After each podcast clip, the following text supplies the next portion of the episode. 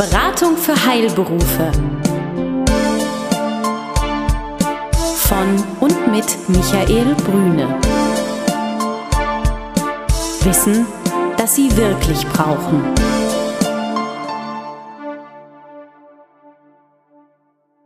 Sie sind Arzt, Zahnarzt oder Apotheker? Dann erhalten Sie von Michael Brüne und seinem Team einen einmaligen Service. Eine unabhängige, individuelle und umfassende Betreuung. Ob Praxis oder Apothekenabläufe, Finanzierung, Personalfragen oder die Planung Ihrer Zukunft. Keine Produkte, keine Provisionen und kein Fachchinesisch. Hier erwartet Sie das, was Sie wirklich brauchen. Klarheit, Transparenz und guter Rat, der Ihnen hilft. Guten Tag, guten Abend, meine Damen und Herren. Wir sind heute natürlich beim nächsten Podcast der Beratung für Heilberufe und wieder bei Herrn Dr. Linkert in Berlin. Und wer die Vorsendung gehört hat, ähm, weiß, dass wir uns, wenn Sie den Namen Dr. Linkert hören, mit dem Insolvenzrecht befassen. Das heißt genauer gesagt mit der Insolvenz als spezielles Phänomen. Herr Dr. Linkert, hallo. Guten Abend. Guten Abend. Beim letzten Mal haben wir so einen kleinen Parforce-Ritt gemacht durch das Thema Insolvenz. Was gibt es eigentlich für verschiedene Verfahren? Wie geht das vor sich? Heute soll es noch ein bisschen praktischer werden. Herr Dr. Linkert, die Angst vieler ist ja bei einer Insolvenz die Scham, die, der Verlust von Reputation, die Angst, alles zu verlieren, was aufgebaut ist. Wie ist Ihre Einschätzung dazu? Was macht ein Insolvenzverfahren eigentlich mit einem bleiben wir bei unserer Gruppe, bei den Apothekern, Zahnärzten und Ärzten? Also es liegt mir nichts ferner, als ein Insolvenzverfahren zu glorifizieren und zu sagen, das ist das Allheilmittel und mit der Insolvenz kann jeder prima leben, ohne Einbußen, auch im privaten Bereich. Dem ist mit Sicherheit nicht so. Ich muss mich nur immer fragen, sind die Einbußen, die ich ohne das Insolvenzverfahren hätte, möglicherweise noch größer dauern die auch vielleicht sogar noch länger, sind sie für mich auch unter psychischen Gesichtspunkten irgendwo noch belastender als irgendwo das Thema Insolvenz schon frühzeitig in die Überlegungen, wenn es in diese Richtung geht, mit einzubeziehen, es als Instrument und auch als Chance zu begreifen, mich von den richtigen Ansprechpartnern an der Stelle natürlich leiten und führen zu lassen, um dann mit der Insolvenz wieder mich in geordnete Verhältnisse wirtschaftlicher Natur natürlich zu bringen und einen Neustart hinzubekommen. Was nicht passieren wird in der Insolvenz. Das ist ganz klar. Es wird nicht so sein, dass man da rausgeht und äh, wieder sich in der Zeit einen großen Vermögenswert aufgebaut hat und sagt, alles prima, ähm, jetzt geht es mir wieder super. Also man stellt schon die Uhr dann auf Null. Nur, ich mache häufig die Erfahrung, dass gerade Privatpersonen, die keine an, natürliche Personen, privat trifft es nicht ganz, wir reden hier von mhm. Unternehmern, mhm. dass unternehmerisch tätige Personen über so viele Jahre manchmal dort immer wieder mit finanziellen Schieflagen ist vielleicht noch zu schwach ausgedrückt, mit Vollstreckungsversuchen konfrontiert sind, mit Prolongationen, die sie immer wieder aushandeln müssen, sich irgendwo Kredite beschaffen, Liquiditätslinien, Löcher stopfen. In einer Zeit, wo man, sage ich mal, schon hätte man es frühzeitig vernünftig angegangen, das Thema, vielleicht alles schon wieder hinter sich gehabt hätte. Deswegen ist es kein Allheilmittel für jeden, aber es sollte bei jedem in die Überlegungen einbezogen werden, ob es sinnvoll sein kann. Also das ist eine Beobachtung, die ich ähm, aus meiner Bankzeit äh, auch noch ähm, dazu beisteuern kann, weil ähm, das ist ein, ein Gehangel und ein Geringe von, von ähm, Ärzten, Zahnärzten, Apothekern. Wenn die Liquidität nicht mehr stimmt, wo stopft man die Löcher, wo holt man das Geld her? Der Ärger, der sich ergibt mit dem Großhandel, mit den Gläubigern, auch mit der Bank, Rückgaben erfolgen, häufig ähm, auch persönliche Dramen, die sich abspielen, weil das hat natürlich auch Auswirkungen auf private Situationen, private Verhältnisse. Und da kann es ähm, durchaus eine Befreiung sein, einen klaren Schnitt zu machen, wenn man selber nicht mehr vielleicht auch so dieses Zutrauen hat. Ich denke, das ist so etwas, ähm, was ganz wichtig ist, äh, dieses Zutrauen zu haben. Ich schaffe das mit Unterstützung, mit äh, welchem Rahmen auch immer. Wir bekommen das hin. Wenn das nicht mehr da ist, ist das, glaube ich, eine gute Entlastung auch. Ähm, dann zum Gericht zu gehen. Jetzt sind wir aber schon bei den Schritten, weil ich glaube, keiner geht einfach so zu Gericht. Wie ist da Ihre Erfahrung? Wie ist da der Ablauf ähm, für einen Apothekerarzt oder Zahnarzt, bis er dann vom Gericht äh, weitergeleitet wird zu Ihnen als Insolvenzverwalter? Wie läuft es vorher? ist natürlich für mich nicht ganz leicht zu sagen, weil ich naturgemäß in diesem Stadium davor nicht selbst eingeschaltet bin. Ja. Ja, ich bin derjenige, der dann kommt, wenn endlich mal der Antrag gestellt wurde. Mhm. Aber natürlich kenne ich die Abläufe und natürlich kenne ich auch die, sage ich mal, die Kollegen, die Leute auch begleiten an der Stelle, wenn es in diese Richtung geht. Und da ist es wieder so, man kann nicht für alle gleich sprechen. Man kann nicht zu allen nicht sagen, dann sollte man das machen. Was ich immer oder was man nicht machen sollte, vielleicht machen wir es nach dem Ausschlussprinzip. Mhm, mhm. ich sollte die Insolvenz als mögliches Sanierungsinstrument nicht ausschließen. Bedeutet, ich sollte sie in meine Überlegungen frühzeitig mit einbeziehen, sagte ich eben schon. Und ich sollte mich von diesem gesellschaftlichen Stigma, der Unternehmer, der eine Insolvenz hat, ist kein richtiger Unternehmer und der ist sowieso quasi nichts wert. Da haben wir in anderen Ländern, allen voran Amerika, die haben eine Insolvenzkultur, die nennen es dort Sanierungskultur übersetzt. Ja. Da merkt man schon alleine vom, vom Ansatz her ist das was ganz anderes. Bei uns war das immer mit dem wirtschaftlichen Ausgleich gesetzt. Das beginnt erst in den letzten Jahren, auch durch, durch die letzten Reformvorhaben, die der Gesetzgeber nun auch umgesetzt hat, mal langsam das Bewusstsein sich zu verändern. Das heißt, als sorgfältig und gewissenhaft denkender Unternehmer sollte ich schon zu einem frühen Zeitpunkt, wenn ich merke, meine Strategie geht nicht auf, ich habe erste Erfolgseinbrüche sozusagen, mein Ergebnis wird nachhaltig schlechter, sollte ich vielleicht das an der Stelle schon mal überprüfen lassen und mir überlegen, was passiert, wenn es so weitergeht, die Entwicklung, was kann ich dann vielleicht in einem halben Jahr oder in einem Jahr oder in eineinhalb Jahren tun. Eine weitere Prognose als, sage ich mal, eine Vorschau über ein halbes Jahr bis Jahr ist ohnehin meist nur unseriös möglich. Deswegen, ich sollte immer das nächste halbe Jahr und Jahr im Auge haben und frühzeitig dann die Weichen stellen. Das bedeutet aber auch, dass ich wirklich hergehe und das ernst nehme, also das heißt auch meine Finanzen ernst nehme und mir einen Plan mache, ähm, indem ich dann feststellen kann, was für fällige Rechnungen habe ich eigentlich, wie werden meine Einnahmen, soweit man das dann äh, auch prognostizieren kann, wie wird das aussehen. Die Kosten sind immer relativ klar zu greifen. Und äh, was könnte im engsten Falle, im schwierigsten Falle passieren? Und dann sehe ich natürlich relativ schnell schon, wo gibt es vielleicht eine Deckungslücke, dass ich meine Rechnung nicht bezahlen kann. Und das ist wahrscheinlich auch eine gute Basis, sich dann erstmal mit dem Gedanken auseinanderzusetzen und zu sagen, ist das eine bedrohliche Situation oder bekomme ich das vielleicht ganz gut hin, aber das sollte jeder tun. Ich glaube, das betrifft jeden Apotheker, gerade wenn man startet oder, oder auch jeden Arzt natürlich, wenn man startet, wenn man sich versucht, neu aufzustellen, um dann einfach zu gucken, äh, wie ist es mit meiner Liquidität bestellt. Wie ist da Ihre Erfahrung oder was haben Sie gehört? Ist es dann gut, dass der Schuldner selber zum Amtsgericht geht oder ist das, wird das begleitet? Wie läuft sowas in der Regel? Also das Verfahren ist ganz bewusst als schuldnerfreundliches Verfahren dergestellt ausgestattet, dass man sich eben nicht beraten lassen muss. Mhm. Einen Antrag kann jeder stellen, der davon betroffen ist. Natürlich ist es sinnvoll, gerade bei unternehmerisch tätigen Personen, dass sie sich im Vorfeld beraten lassen, um die Schritte dann auch wirklich richtig zu gehen. Ein paar Schwierigkeiten sind da schon, ein paar Formalien sind auch einzuhalten und das äh, würde ich schon lieber dann auch in professionelle Hände legen. Und jetzt habe ich dann, wenn ich das richtig äh, erinnere aus dem ersten Gespräch, habe ich also diesen Überweisungsschein zum Facharzt, sagen wir mal, zum Thema Insolvenz, um diese nennen das jetzt mal, um dieses gesundheitliche Phänomen zu behandeln. Dann bin ich bei Ihnen. Und was brauchen Sie eigentlich? Es bringt ja wahrscheinlich nichts, wenn ich dann zu Ihnen komme und sage, bin Apotheker, mir geht es nicht so gut finanziell, machen Sie mal eine Diagnose. Sie brauchen wahrscheinlich ja auch ganz viele Unterlagen. Ja, in einem zweiten Schritt brauche ich viele Unterlagen. Mhm. In dem ersten Schritt ist es mir erstmal wichtig, dass ich den Betrieb, so wie er da steht, sofort sichere.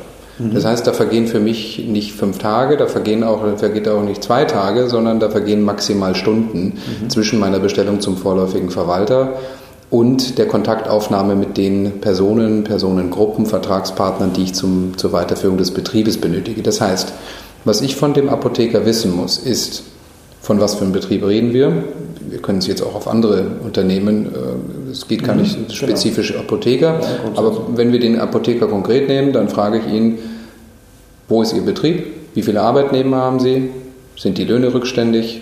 Wie sieht es mit dem Warenhandel aus? Ist da alles offen? Haben Sie Mietrückstände?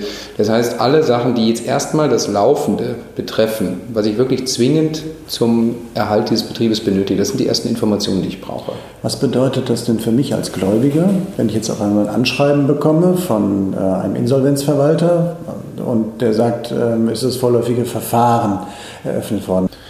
dann sollte ich nicht panisch reagieren, mhm. denn vorläufiges Insolvenzverfahren heißt erstmal nur, da ist jetzt ein Antrag gestellt, der Betrieb läuft aber noch. Mhm. Und ähm, für mich wäre es eher an der Stelle, denn zumeist kommt sowas nicht aus dem Blauen. Man, meistens merkt man sowas schon vorher, da stimmt was nicht und die Zahlungsziele sind, werden nicht mehr so richtig eingehalten und ich kann vielleicht auch meinen Kapitaldienst nicht mehr richtig bedienen, wie das eigentlich sollte. Das heißt, es kommt für viele erstmal nicht überraschend. Ja? Mhm. Und dann sollte ich eigentlich als Gläubiger mich mit, wenn ich, sage ich mal, in einer laufenden Geschäftsbeziehung stehe, dann auch mit dem vorläufigen Verwalter in Verbindung setzen, um eben abzusprechen, wie und unter welchen Voraussetzungen läuft denn der Betrieb gerade weiter? Sind auch meine, und jetzt spreche ich natürlich das Interesse der Gläubiger an, sind auch meine Außenstände, wenn hier zum Beispiel als Warenlieferant eine Weiterbelieferung erfolgen soll, werden die denn dann zurückgeführt? Werden meine Warenlieferungen, die aktuell eben ausstehen, bezahlt? Irgendwo muss ich da natürlich schauen, dass ich mich da abspreche mit dem vorläufigen Verwalter. Wie kann ich mich als Gläubiger sichern? Weil das ist ja ein absolutes Warnsignal, auch wenn mir das jetzt nicht ganz fremd vorkommt. Bleiben wir mal jetzt in der Apotheke oder das haben Sie in der Arztpraxis, ja auch in der Zahnarztpraxis. Da könnte ich ja sagen, Moment, Moment, jetzt habe ich meine Risiken sind schon definiert. Das ist ja wahrscheinlich alles jetzt klar offengelegt und irgendwie eingefroren und mein Risiko erhöhe ich ja nur noch, wenn ich weiter liefere, weil ich bin mir ja gar nicht sicher, ob es bedient wird. Spreche ich mich dann mit Ihnen ab und sage Lieferung nur noch gegen Barzahlung oder wie machen wir das? Unbedingt. Okay. Ich würde mir keinen Gefallen tun an der Stelle, wenn ich sage, ich lasse jetzt alles fallen, ich mache nicht mehr mit. Denn wenn das alle sagen würden, dann könnte der Betrieb nicht weitergehen und ich hätte diesen wirtschaftlichen Wert vernichtet. Ja, ich kann als Gläubiger das Unternehmen in die Knie zwingen. Aber meine Denke sollte ja sein, und das ist in der Regel auch so, ich möchte jetzt aus diesem Verfahren noch das Beste für mich bekommen. In der Regel habe ich als Warenlieferant oder sonstiger Dienstleister zum Zeitpunkt der vorläufigen Insolvenz schon Außenstände, schon Rückstände sind schon aufgelaufen. Von denen kann ich mich in aller Regel, es sei denn, es gibt Vorrechte, die verschiedenster Art sein können, ähm, und den kann ich mich gedanklich erstmal schon verabschieden an den, in dem Zeitpunkt. Das muss man der Fairness halber einfach sagen. Dann, das ist auch gewollt. Der Status quo soll eingefroren werden. Die Schulden, die bis dahin aufgelaufen sind, sind ja irgendwo die Passivmasse, um die ich mich später mal kümmere und die anteilig zurückgeführt werden soll. Mhm. Das wiederum Sinn des Verfahrens der gleichmäßigen Gläubigebefriedigung. Der Gläubige, der jetzt verärgert reagiert und sagt, meine Rückstände bekomme ich sowieso nicht mehr, also mache ich jetzt auch gar nicht mehr weiter, mhm. tut sich keinen Gefallen, weil am Ende dafür sorgt, dass der wirtschaftliche Wert eben möglicherweise möglicherweise nicht verwertet werden kann und damit meine Quote auch geringer bleibt. Ich schieße mir also ins eigene. Er beeinträchtigt damit den ideellen Wert des Unternehmens, weil wir vielleicht also dann früher schließen müssten oder die Umsätze runtergehen oder die Handlungsfähigkeit halt nicht mehr da ist. Und das Korrekt. macht ja auch eine Menge aus, ja. Wir machen es konkret, wenn Sie einen Apotheker haben und äh, ein, äh, und es ist kein Großhändler mehr bereit zu beliefern, dann können Sie die Apotheke natürlich zumachen. Zumachen, ja. ja. Glücklicherweise ist das in der Praxis aber nicht so. Also haben Sie die Erfahrung, dass also im Gesundheitswesen die Gläubiger, wenn sie also dem Gesundheitswesen nahestehen, dass sie schon verstehen, worum es dann geht, ja, oder verhandlungsbereit sind? Ja, ja. Doch, das sind Personengruppen, die auch irgendwo von wirtschaftlichem Verständnis getrieben sind. Mhm. Und ähm, da hängt es aber auch wieder ganz stark davon ab, mein Erfahrungswert, mit wem habe ich es zu tun an der Stelle, welches sind jetzt meine Ansprechpartner. Gibt es da irgendwo, und ich sprach das in unserem vergangenen Termin schon an, ist natürlich immer eine Frage der Arbeitsweise meines Gegenübers. Ich ähm, kann natürlich mit, ähm, sage ich mal, einem irgendwo aufgebauten Vertrauen sehr schnell, sehr effektiv handeln.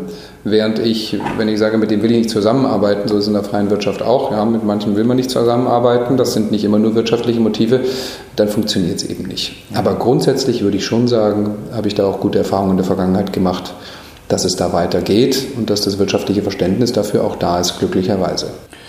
Was geschieht, wir reden ja hier von Unternehmern und Unternehmer haben in der Regel, zumindest im Gesundheitswesen, sehr, sehr häufig Mitarbeiter und nicht nur ein oder zwei, meistens auch nicht nur die Ehefrau, sondern das sind dann kleine ähm, Kleinunternehmen bis hin zu mittelständischen Unternehmen. Was geschieht mit den Arbeitnehmern?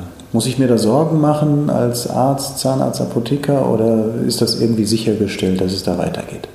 Ich erlebe das ganz häufig, dass die Arbeitnehmer sagen, Insolvenz da ist dann sofort die Krise zu Hause, die gehen gleich zum Arbeitsamt oder suchen sich einen neuen Job.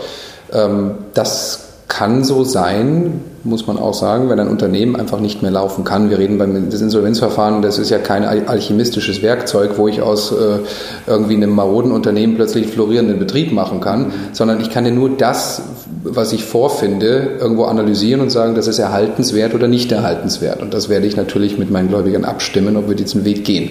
Aber wenn ein Unternehmen fortgeführt wird, dann sind im Grundsatz auch die Arbeitsplätze gesichert. Das Arbeitsrecht gilt in der Insolvenz mit denselben, bis auf eine Ausnahme, die ich gleich sage, mit denselben harten Hürden auch für Arbeitgeber und auch die Arbeitgeberstellungen, die ein Insolvenzverwalter einrückt, mhm. fort. Ja, der Arbeitnehmer muss sich also in erster Instanz keine Sorgen machen, dass er ab morgen keinen Job mehr hat hat den Job und auch das Gehalt wird bezahlt, das wird dann vom Arbeitsamt übernommen. Ne? Wir haben in Deutschland die Möglichkeit einer Insolvenzgeldvorfinanzierung. Das bedeutet, jeder Arbeitnehmer hat in den letzten drei Monaten vor Eröffnung eines Insolvenzverfahrens, also nicht Anordnung der vorläufigen Insolvenz, sondern vor der Eröffnung des Insolvenzverfahrens einen Anspruch äh, gegen die Agentur für Arbeit auf Insolvenzgeld. Mhm. Da springt der Staat ein, begrenzt okay. auf drei Monate. Ja. Ähm, aus dem Grund ist es so, dass bei einem erhaltenswürdigen Betrieb, und das muss ich der Agentur für Arbeit auch darlegen, eine Vorfinanzierung stattfinden kann. Das heißt, ich warte jetzt nicht die drei Monate ab, bis das Verfahren eröffnet wird, mhm. sondern ich kann schon von Anfang an beantragen, dass die Gehälter übernommen werden. Das macht aber dann nicht die Agentur für Arbeit, sondern eine Bank, das ist jetzt ein bisschen komplizierter Mechanismus, eine Bank, die quasi einen Kredit ausreicht in Höhe der Nettogehälter und sich als Gegenleistung aber den Anspruch der Arbeitnehmer gegen die Agentur für Arbeit abtreten lässt, damit sie sicher ist, dass sie ihr Geld irgendwann wiederbekommt. Okay. Hört sich kompliziert an, bedeutet eigentlich nichts anderes, dass die Arbeitnehmer in diesen drei Monaten schon ihren staatlichen Anspruch verwirklichen können.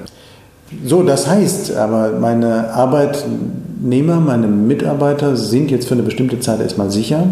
Wir haben eine Möglichkeit, wenn wir zusammensitzen, einfach eine Prognose, eine Fortführungsprognose für das Unternehmen auch zu finden und können dann von der Basis her schauen, sagen, haben wir zu viele Mitarbeiter, zu wenig Mitarbeiter, was ist, wenn wir weniger Schulden hätten, wie sieht das eigentlich aus, gibt es da noch eine Möglichkeit. Wann würden Sie denn konkret äh, zum Entschluss kommen, ich mache eine Eigenverwaltung, also ich lasse das weiterverwalten, wenn die rechtlichen Rahmenbedingungen und sonstigen Rahmenbedingungen dafür da sind. Oder nein, äh, das machen wir nicht, ähm, wir müssen verkaufen. Also das sind für mich beides Modelle, die auf der einen Seite stehen. Die, das äh, gegenüberliegende Modell wir eigentlich mehr machen. Wir machen zu und erhalten hier nichts. Also das Gut. Modell Eigenverwaltung wird angeordnet, mhm. bedeutet für den Zeitraum nach Eröffnung des Insolvenzverfahrens, oder es kann zweierlei bedeuten. Entweder der Schuldner als Apotheker beispielsweise führt seinen Betrieb alleine fort und die Überschüsse, die daraus erwirtschaftet werden, werden zum Teil abgeschöpft und kommen der Insolvenzmasse zugute. Modell 1 Eigenverwaltung. Modell 2 Eigenverwaltung ist, wir führen das Unternehmen auch fort, schöpfen möglicherweise auch die Überschüsse bis auf weiteres ab, bemühen uns aber gleichzeitig einen Käufer zu finden, um für die Gläubiger hier einen Wert zu erlösen, der eben höher ist als die Überschüsse, die pfändbaren Überschüsse, die sich aus der Fortführung des Betriebes ergeben würden. Das heißt, ich muss mir die Frage stellen als Verwalter, was ist hier sinnvoller? Mhm. Lasse ich den Schuldner zusammen mit mir als Sachwalter das Unternehmen fortführen? Jetzt stelle ich eine Prognose über die nächsten Jahre an und sage, da kommt Betrag X mhm. in die Masse. Oder ist es nicht sinnvoller zu sagen, wir verkaufen, weil wir damit einmal mehr erlösen, als wir bekommen würden über die Jahre? Wenn ich jetzt aber eine Fehlprognose habe, weil sich vielleicht ähm, der Betreiber wieder viel verhält, äh, also wirtschaftlich jetzt, ja, oder das übermütig nach zwei Jahren oder sowas in der Richtung. Ähm, kann es sowas geben wie eine Insolvenz in der Insolvenz? Die kann es geben. Die gibt es auch mitunter. Das heißt, man muss sich die Insolvenz vorstellen oder sagen wir mal, qua Definition heißt es, das Insolvenzverfahren über ein Vermögen X, ja, mhm. über das Vermögen des Schuldners X. Er kann natürlich jetzt nach Insolvenz, ich sagte vorhin schon, es wird äh, ab einem Zeitpunkt eben der Eröffnung dann auf ja, Null gestellt, die Verbindlichkeiten werden eingefroren, ich habe einen Status quo geschaffen und jetzt geht es wieder los. Es ist natürlich jetzt möglich, dass der Schuldner nach Eröffnung des Verfahrens wieder neue Schulden auftürmt und die wiederum nicht durch das Vermögen gedeckt sind, das da aufgetürmt ist. Das ist aber ein Fall, der wird im Insolvenzverfahren, gerade dann, wenn ich einen Insolvenzverwalter habe oder auch einen Sachwalter, der in der Regel dann auch die Kassenführung überwacht, das darf nicht passieren. Das passiert in aller Regel nur bei Betrieben. Es besteht ja auch die Möglichkeit der Freigabe im Insolvenzverfahren. Das bedeutet, ich kann einen schuldnerischen Betrieb, einen selbstständigen Betrieb, kann ich ähm, dahingehend freigeben, dass ich eine Erklärung abgebe, dass ich für die Verbindlichkeiten aus diesem Betrieb nicht hafte, dass aber auch etwaige Überschüsse mir nicht zugutekommen für die Insolvenzgläubiger. Das mache ich immer dann, wenn die Betriebe offensichtlich unrentabel sind, auch nicht verkäuflich sind, der Schuldner aber sagt, ich möchte aber weitermachen. Hat er es dann nicht selbstständig im Griff, wenn ich so eine Erklärung abgegeben habe und türmen sich neue Schulden auf, dann gibt es die Insolvenz in der Insolvenz. Dann kann ich wieder einen neuen Antrag stellen und kann mich über diese neue Vermögensmasse wieder auseinandersetzen mit meinem Insolvenzverwalter und mit meinen Gläubigern. Ist aber ein exotischer Fall. Aber es kommt vor. Also ich höre aber daraus, wenn Sie jetzt eine solche Freigabe machen eines mhm. Unternehmens, was dann selbst äh, geführt wird, dass Sie schon auch Verantwortung tragen dafür, dass das funktioniert.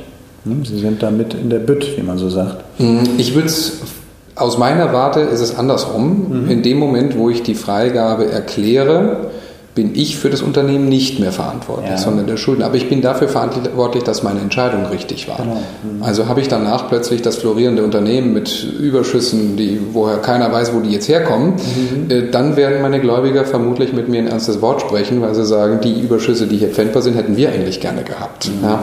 Also ich muss schon eine sehr zuverlässige und belastbare Prognose abgeben, um zu sagen, das ist Risiko der Fortführung ist mir zu hoch, mach es selbst.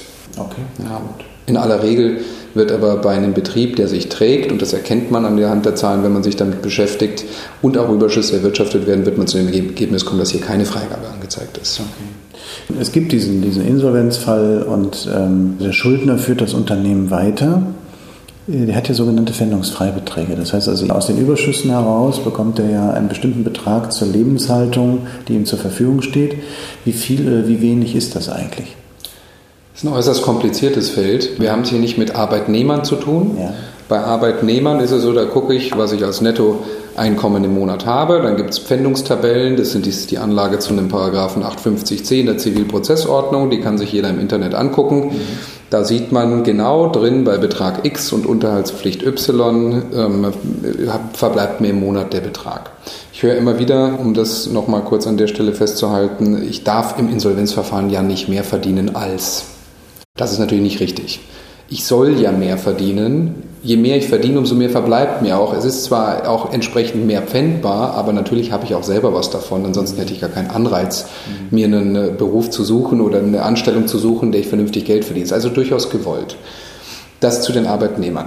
Bei den selbstständig tätigen Personengruppen, die haben nicht den Luxus, dass sie im Monat ein Nettoeinkommen haben, auf das sie sich verlassen können, sondern sie sind von schwankenden ähm, schwankenden Überschüssen vielleicht abhängig im Monat. Das heißt, in einem Monat, wo ich einen guten Überschuss habe, habe ich plötzlich ein hohes Einkommen in Anführungsstrichen und im nächsten Monat klappt es irgendwie gar nicht, ich bin in der Unterdeckung, dann habe ich theoretisch ja gar kein Einkommen. Mhm. Ja. Also muss ich mir schon angucken, wie näher ich mich jetzt dem. Ich kann nicht ähm, sagen, ihm verbleibt jetzt der Betrag so in X in der Größenordnung, sondern ich muss mir schon angucken, ich habe also Einnahmen und Ausgaben, um es ganz vereinfacht darzustellen. Ich habe einen Überschuss, ich muss eine Steuerrückstellung bilden in Höhe der prognostizierten Steuern für dieses Jahr, die ich, so sage ich mal, großzügig anlegen würde.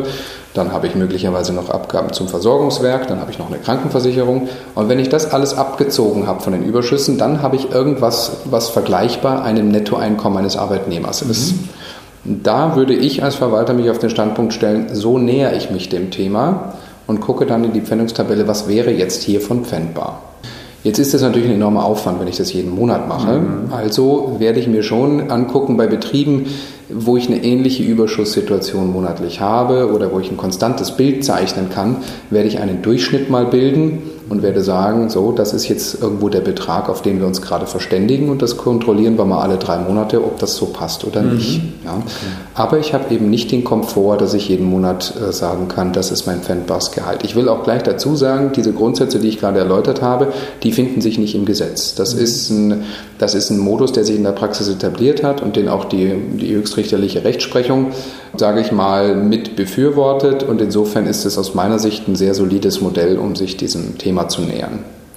Solange die gelebte Praxis einfach dann die Theorie auch schlägt, ist das ein sehr legitimes Mittel und es soll den Menschen ja dienen äh, auf der einen Seite und natürlich auch, und die müssen wir immer denken, natürlich auch den Gläubigern irgendwo dienen und das Beste herauskommen, weil natürlich man muss dem Verfahren nicht nur an den äh, Schuldner denken, sondern auch an den Gläubiger, denn der hat ja in bester Absicht geliefert. In bester Absicht ist er in Risikovorleistung gegangen und da spielt natürlich immer auch eine Enttäuschung mit, wenn das dann nicht aufgeht.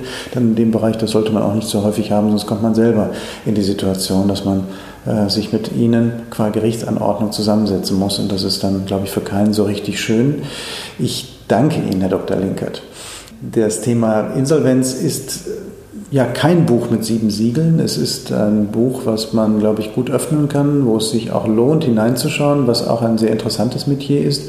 Und das heißt noch lange nicht, ähm, und das denke ich, können die Hörer mitnehmen, äh, wenn das Thema Insolvenz im Gespräch ist, dass dann alles vorbei ist, sondern das heißt auch, es kann was Neues anfangen. Man muss nur wissen, wie man es macht. Man muss jemanden an der Seite haben, der Ahnung davon hat, also der sich damit auskennt.